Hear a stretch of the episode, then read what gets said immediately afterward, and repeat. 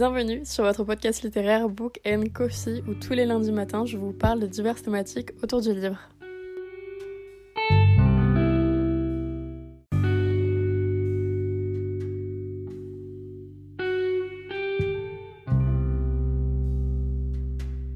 Hola, j'espère que vous allez bien et en ce beau lundi qui est véritablement un lundi, je vous retrouve pour le 11e épisode des Podmas. Aujourd'hui j'avais envie de vous parler de mes livres préférés car j'ai remarqué que dernièrement, je vous parlais absolument pas, même en fait pas dernièrement, mais en sa globalité, je vous ai pratiquement jamais parlé de mes livres préférés. Alors que bah, c'est vraiment mes livres préférés pour le coup. Et c'est hyper difficile en même temps à dire quel livre parmi tous les livres que j'ai pu lire dans ma vie est mon préféré. Donc j'en ai plusieurs et aujourd'hui je vais vous les présenter. On va commencer par les fantaisies et après on ira donc vers la romance. Et mon livre préféré, que je conseille littéralement à tout le monde et qui pour moi peut plaire à une très grande majorité de personnes, c'est Theory of Thorns de Margaret Rogerson.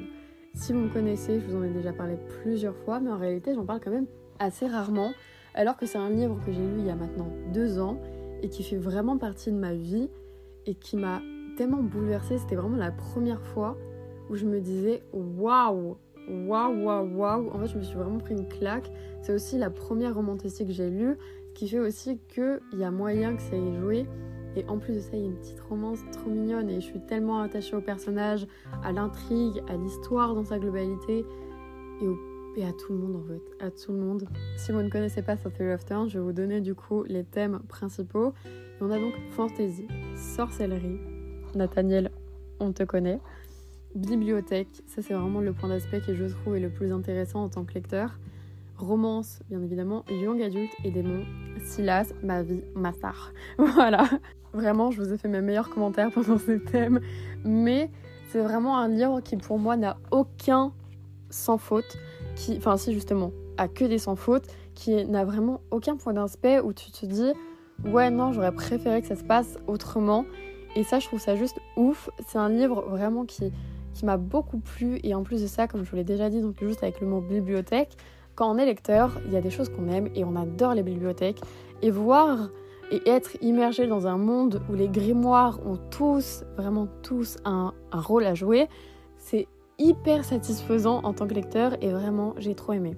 Et en plus de ça, vous avez quand même une quête à l'intérieur, ce qui fait que c'est hyper intrigant. Et en plus, quand même, on, le met, on le met là il y a cet aspect aussi de plot twist. Vraiment le plot twist à la fin, j'étais sur les fesses et, j'étais en mode mais non, c'est pas vrai, vous êtes sûr Et c'était le cas et c'était vraiment trop génial. Donc je peux vraiment que vous le conseiller et je doute même qu'il y ait encore des gens qui ne l'aient pas lu, mais je le sais très bien que, des gens ne l'ont pas lu. Aka, Léa, oui, je te parle si t'es là. Le second livre que j'ai à vous présenter, c'est Legendborn. C'est un livre que j'ai lu donc cette année et qui pour moi est encore une fois, comme sur The Thorns, n'a aucune fausse note. C'est juste un tellement bon livre de young adulte. Je reviens toujours pas que ce soit vraiment du young adulte, car pour moi, il peut, peut clairement rentrer dans d'autres catégories. Mais c'est vraiment un livre où vous avez beaucoup d'actions, où chaque chapitre vous attend une action, un rebondissement, un bouleversement, etc., etc., et ainsi de suite. Et c'est hyper intrigant, déjà de 1. Et c'est un énorme bouquin, c'est-à-dire qu'il fait à peu près 600-700 pages chacun. Pour le moment, il n'y en a que deux qui sont sortis en anglais et en français. D'ailleurs, j'ai cru comprendre que ça allait sortir la suite en 2025. Comment dire que je suis un peu sur les fesses Mais bon, ça c'est une autre histoire. Mais chaque tome passe très vite, malgré le nombre de pages qu'il y a. Et ça, je trouve ça ouf que l'autrice ait pu nous faire ressentir cet aspect d'accélération et qu'on ne s'ennuie absolument pas de tout, vraiment de tout, de tout, de tout. De... Bref, c'était trop bien. Et je vais vous donner donc les thèmes principaux. Le premier, c'est contre-visiter. Le second, c'est Roi Arthur. Car oui, on est autour de la table ronde. Et comment vous dire que perso, c'était une légende que je connaissais absolument pas ou très peu que de nom et que je m'étais vraiment jamais intéressée à cette légende, tout simplement. Et c'était hyper intéressant, surtout que je fais des études d'histoire. Et je trouve que les légendes quand on a cette fibre un petit peu pour l'histoire, c'est encore plus intéressant. Ensuite, on a donc magie. Vraiment, il y a de la magie intérieure. On veut dire que j'étais. C'était trop bien. On a racisme, car oui, Brie, qui est notre personnage principal, va beaucoup lutter contre ça. On a également romance, romance, triangle amoureux, tout ce que vous voulez. Là, on, peut tout mettre vraiment dans la romance. Et on a également LGBTQIA. Et voilà, comment dire que ce livre est parfait? Pour moi, c'est vraiment un des plus gros bangers de la young adulte actuelle et qui, je trouve, n'est pas assez mis en avant. Je ne dirais pas qu'il n'est pas assez mis en avant par l'aspect anglophone, mais vraiment par l'aspect francophone. Je sais que par exemple, J'ai lu n'a pas fait énormément de publicité ou n'a pas assez sollicité, je trouve, quand même ce livre. Je trouve ça vraiment dommage car beaucoup de gens ne connaissent toujours pas les John Bourne, alors que c'est juste une pépite, mais une pépite. Vraiment, si vous l'avez pas lu, juste foncez. Je ne sais même pas quoi vous dire d'autre, à part foncer. Pour moi, c'est vraiment une de mes meilleures lectures de 2023 et qui, qui a juste été géniale. Et j'ai lu d'ailleurs ça cet été et c'était vraiment trop, trop, trop cool. Et je suis encore très attachée à ces personnages, même si je pense que j'ai oublié un quart de tout ce qui s'est passé, mais c'était juste fou. Et on s'immerge vraiment très très bien dans l'univers créé par Tracy Dion, et ça j'ai trouvé vraiment ça hyper cool. En plus d'ailleurs c'est du fantastique car on est quand même à Washington, donc c'est quand même assez facile encore une fois d'immersion. Mon troisième et mon quatrième livre préférés sont de la même autrice car ils sont tout simplement de Vie Schwab. Si vous me connaissez, vous savez déjà que j'ai vraiment un amour très particulier pour cette autrice, c'est-à-dire que je l'adore. Je pourrais vous dire limite que c'est mon autrice favorite alors que je n'ai pratiquement pas lu ses livres. J'en ai lu, mais j'en ai clairement pas non plus énormément lu. Et le premier livre, c'est La vie invisible d'Adi Larue.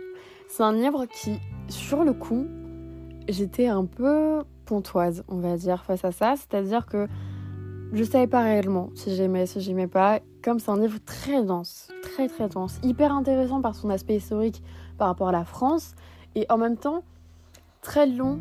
Et il y a quand même pas mal de longueur, car c'est quand même un très gros bébé.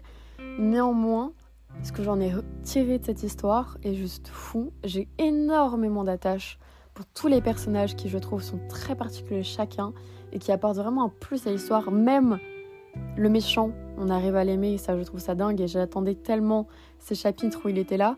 Et pour moi, c'est vraiment un très très bon bouquin où, pour le coup, l'aspect donc de fantastique et l'aspect de magie et l'aspect tiré du monde imaginaire, je l'imagine très peu. C'est-à-dire que pour moi, je pourrais limite vous dire que c'est du contemporain alors que pas du tout. Parce que très clairement, Adi Larue, c'est une personne qui va faire un pacte avec le diable et comment dire qu'elle va le vivre très très longtemps et qu'elle va être invisible pour tout le monde. Donc c'est quand même ouf. Enfin, elle est invisible pour tout le monde, sauf une personne qu'elle va rencontrer à New York des années après dans une petite librairie. D'ailleurs, cet homme, il faudrait qu'on en parle un jour, mais je l'adore. Mais on va surtout se concentrer ici donc sur les thèmes principaux où on a malédiction, donc avec le pacte, fantastique, immortalité, solitude, et ça c'est vraiment le point où je pense qu'on a le plus d'attache pour Adi, amour et historique. L'aspect historique était hyper intéressant et j'aimerais beaucoup relire d'ailleurs ces passages. C'était vraiment trop trop cool et pour moi c'est un livre à lire au moins une fois dans sa vie. C'est pas le livre qui je pense va vous faire tirer le plus de leçons, car c'est quand même une leçon par rapport à la solitude et par rapport à nos choix, par rapport à ce qu'on veut réellement dans la vie. Néanmoins, il y a quand même cet aspect où on va pas non plus tirer 40 milliards de conclusions. Mais c'est un très très beau bouquin et qui je pense peut plaire quand même à beaucoup de personnes si vous n'avez pas peur de cette densité qu'il y a à l'intérieur. Et donc son deuxième livre qui fait partie de mes livres préférés c'est The Savage Song, donc le premier tome de la saga Monster of Fairy Comment vous dire que j'aime ce livre? J'aime ce livre à m'en faire mal, c'est-à-dire que c'est une des premières fois où quand j'ai terminé le livre, j'avais ce mal-être en moi en me disant "Oh non, j'ai pas la suite. Comment je vais faire? Je n'ai pas la suite." Je me sentais tellement mal d'avoir quitté cet univers et pour moi c'était ouf parce que ça faisait très longtemps que je ne l'avais pas ressenti et d'ailleurs, je ne l'ai plus ressenti à ce jour, mais pour moi, c'est vraiment un des livres d'urban fantasy les plus bien écrits en termes de young adulte, avec une trame juste folle, avec un sens de l'amitié et un sens même de la vie dans sa globalité juste ouf, et qui pour moi est pas assez mis en avant. Vraiment, lisez ce livre de V. Schwab. On parle beaucoup de Shadow of Magic, d'ailleurs qu'il faut que je lise absolument, mais on parle très peu finalement de cette Chang. Et pour moi, c'est vraiment un des best-sellers en termes de young adult, urban fantasy à lire au moins encore une fois une fois dans sa vie.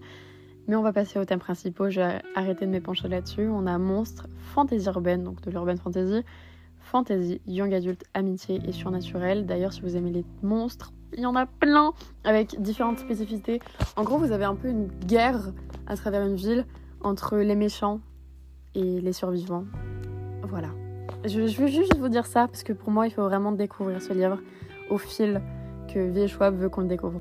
On va maintenant passer à la romance. J'allais quand même bien évidemment intégrer de la romance à l'intérieur, sinon c'était pas drôle. Et le premier livre que j'ai à vous présenter, mais ça je pense en fait le problème avec la romance c'est que je vous le dis très souvent quand c'est mes livres préférés, c'est Meilleurs Ennemis de Sally Thorne. C'est un livre qui m'a... Il est tellement cute. Il est tellement cute.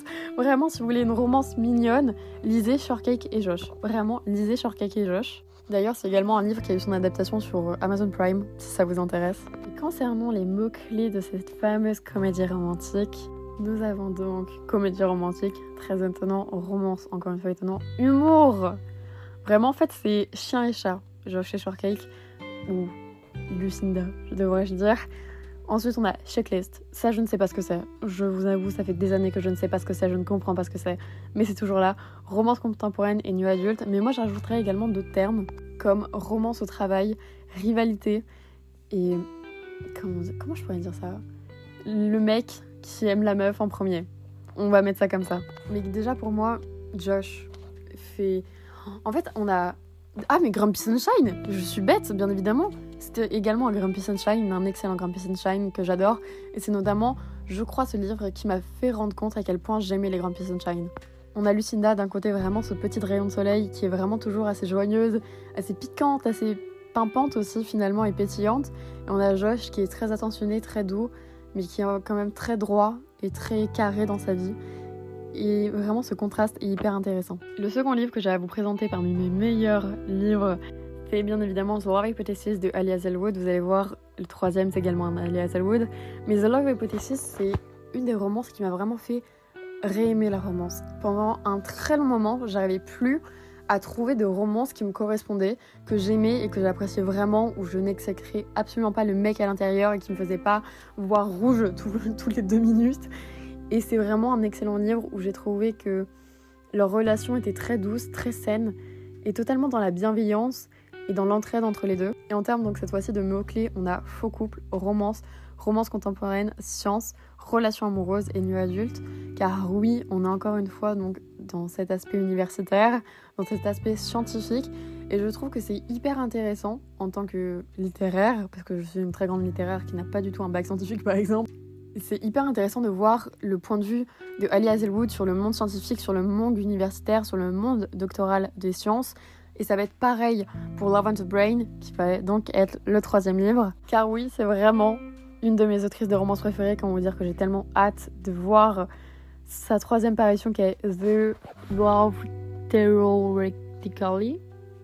Ouais, on va repasser pour l'accent, on va repasser pour la prononciation, on va repasser pour tout, je crois. Mais j'ai tellement hâte en tout cas qu'il sorte en français et ça pouvait pas l'imaginer. Mais donc, Love and the Brain, c'est sur la même rengaine, avec encore une fois cet aspect de Grumpy Sunshine, où cette fois-ci, par contre, on a vraiment cet aspect de rival académique qui est hyper intéressante et on voit encore une fois que le mec, bah, il aime très clairement la meuf en premier et la meuf ne s'en rend absolument pas compte et c'est tellement chou de voir toutes les actions qu'ils vont faire pour feindre qu'il y a quelque chose en même temps faire genre non, je t'aime pas alors qu'on est là en mode pas à nous, pas à nous. Et pour les thèmes principaux, j'ai donc romance, science. D'ailleurs, si vous adorez Marie Curie, vous allez vraiment kiffer parce que du coup, Bi parle H24 de Marie Curie et a notamment du coup, ah mais oui, mais oui, un, un Twitter, on va appeler ça comme un Twitter, mais c'est pas totalement un Twitter, où elle parle avec un pseudonyme de Marie Curie sur le monde scientifique et pareil donc pour, pour notre cher et tendre Lévi. Oui, je suis allée regarder son prénom parce que j'oublie tout le temps les prénoms. On a donc neurosciences, NASA, et ça c'était vraiment trop cool hein, et hyper intéressant, comédie romantique et checklist. Je ne sais toujours pas ce que ça veut dire checklist. Ça me, ça me saoule. Ok, je viens de regarder. Et euh, je crois que j'aime pas du tout la définition de checklist. Parce que c'est une expression qui veut tout simplement dire que c'est des romans et des comédies sentimentales écrites par des femmes à destination d'un public féminin. À quel moment des hommes ne peuvent pas lire ça? Si vous êtes un mec et que vous m'écoutez, lisez euh, Love on the Brain, lisez euh, Meilleurs Ennemis, très clairement. Mais enfin bref, passons. Vraiment, Ali Hazelwood, pour moi, écrit vraiment des romances douces, saines, bienveillantes et prône vraiment cette bienveillance et je trouve ça juste incroyable quand on voit toujours des bad boys et franchement moi j'en peux plus des bad boys. Enfin bref, j'espère que cet épisode où je vous présentais mes livres préférés ou en tout cas par catégorie vous a plu et bien évidemment il y en a plein d'autres. Vous vous en doutez bien, il y en a plein d'autres auxquels je pense même actuellement mais cet épisode serait beaucoup trop long. Peut-être qu'un jour je vous en referai un deuxième. Mais en tout cas, moi je vous retrouve déjà demain, le 12 décembre, pour le 12e pont de masse. Plein de bisous